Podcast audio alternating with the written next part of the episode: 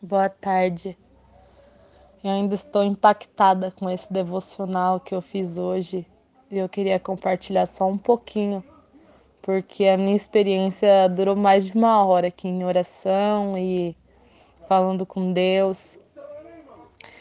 E quando eu parei nesse versículo e diz que aonde Jesus estava, muitas pessoas estavam, ele arrastava multidões.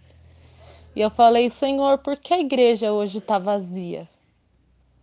E a resposta que Deus deu de forma bem resumida é: a igreja hoje está refletindo o homem e não a Jesus.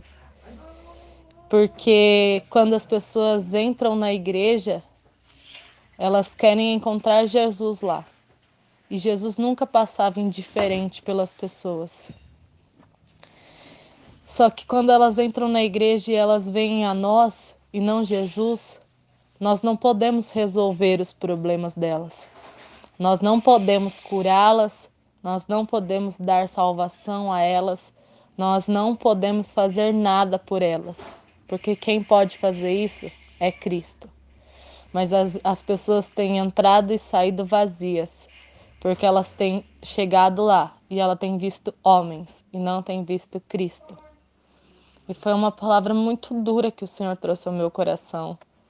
E eu passei horas aqui orando e chorando e falando com Deus e pedindo perdão, Senhor, porque eu via a igreja como se como um homem se como um homem é refletido no espelho. Então, que nós paremos para pensar sobre isso. Jesus arrastava multidões, multidões de enfermos, doentes, endemoniados, pessoas de todo tipo, pessoas de todos os lugares, porque ele trazia vida para elas, porque ele podia trazer esperança a elas, porque ele lhes traria salvação. E por que as pessoas têm buscado a igreja hoje? E pelo que as pessoas têm entrado lá dentro? E como nós temos exercido o nosso papel como cristão? Nós temos refletido a Cristo ou a nós mesmos? É isso, um pouco do que o Senhor falou no meu coração e eu queria compartilhar com vocês. Cristo arrastava multidões, mas a igreja hoje está vazia.